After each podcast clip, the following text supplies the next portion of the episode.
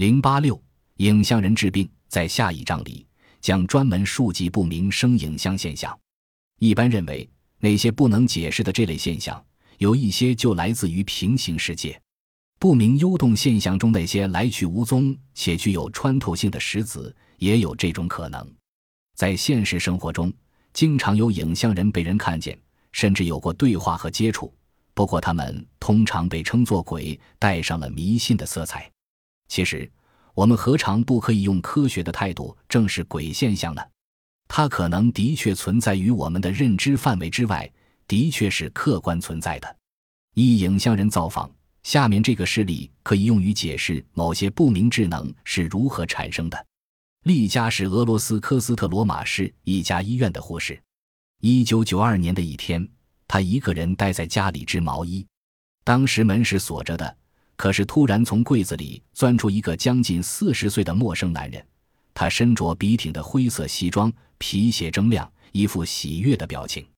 丽佳大吃一惊，但很快镇定下来。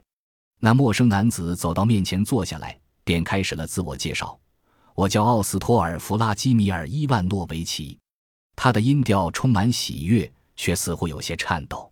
他很健谈，他说他很喜欢丽佳，并愿意向他提出一个建议。“我根本就不认识你！”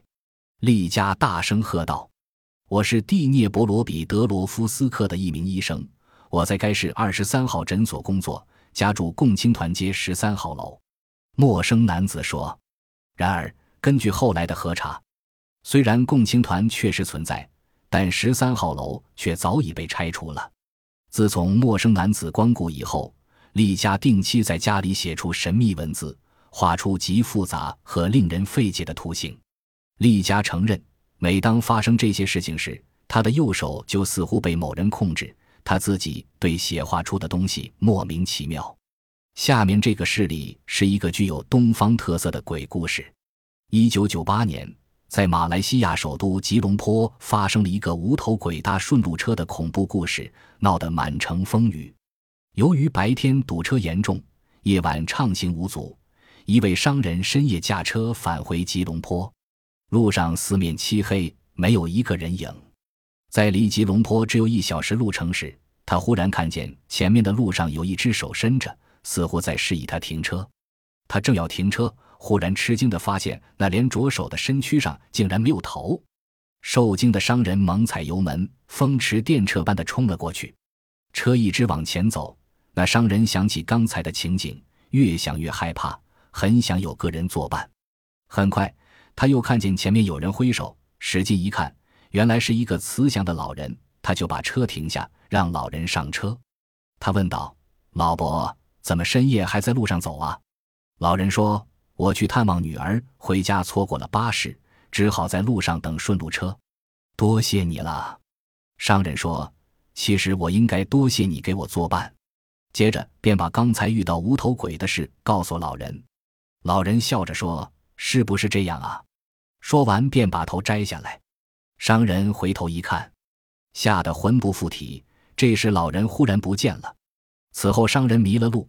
走了许多从未见过的路，在敲门向一个住户问路时，这家人的大大小小都好像没有睡觉，在等着他似的。他们都发疯似的提着芭蕉打商人，商人急忙开车走开。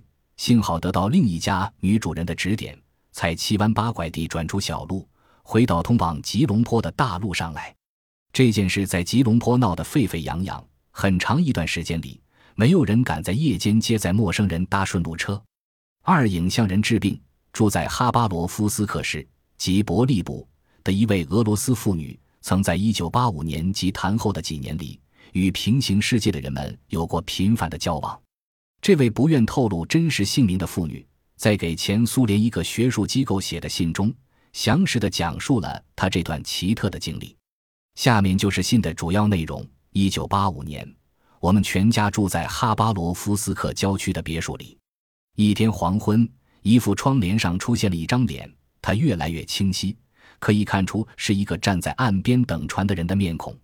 此后，我能看见住宅的墙上有各种各样的脸。我不知所措，在一张小纸条上给他们写了一封信，请求他们停止这一切，切给我安宁。次日清晨，我见墙壁上出现了一个小圆圈，里面写道：“不，我们不能让你安宁。如果我不去理睬这些现象，我的手指、肩部和眼睛都会轮番疼痛。为了摆脱折磨，我搬到一万千米之外的列宁格勒去住。然而他们还是不让我安宁。到精神病医院去，医生没查出我有任何异常，但还是给我开了许多药，可都无济于事。一天，那些莫名其妙的人们写信要求我不要吃药，我只得服从命令。从那以后，这种沉默无声的对话一直维持着。一年后，我患了颈椎骨质增生，疼痛难忍，我就给他们写信，请他们为我治疗。两天后，大约清晨六时，我身上有打针的感觉，然后感到有一股电流从身上通过。又过了三天。我的病症奇迹般的痊愈了。后来，我丈夫患了重病，是脑瘤，医生说最多只能活三个星期。于是，我又写信向他们求助。天亮前，我好像被人推醒，看到天花板上出现了一个俄罗斯小伙子的身影。他身穿一件衬衫，嘴里叼着香烟，手里拿着缆绳，身边还站着一个戴着眼镜和黑礼帽的小侏儒。此后，每天早晨起床前，我只要闭着眼睛。就能看见他俩站在床前，只要一睁开眼睛，一切都消失了。我不停地祈祷他俩拯救我丈夫，但丈夫的病还是恶化了。在我丈夫去世的那天清晨，我闭上眼睛，看见面前站着一个医生，他用心灵感应告诉我，我丈夫已没救了。十分钟后，我丈夫死了。这以后，每天早晨六时，我总感觉有人给我打针。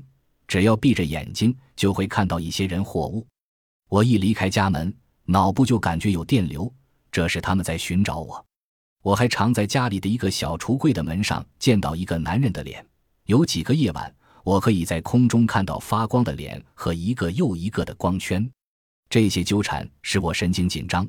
我来到一个教堂求助，结果我在教堂的墙上又看见一张微笑着的脸。令人气恼的是。周围的人们都不相信我，因为他们都没有看到我所看到的一切。我真不知该如何解释这一现象。我真想安静下来。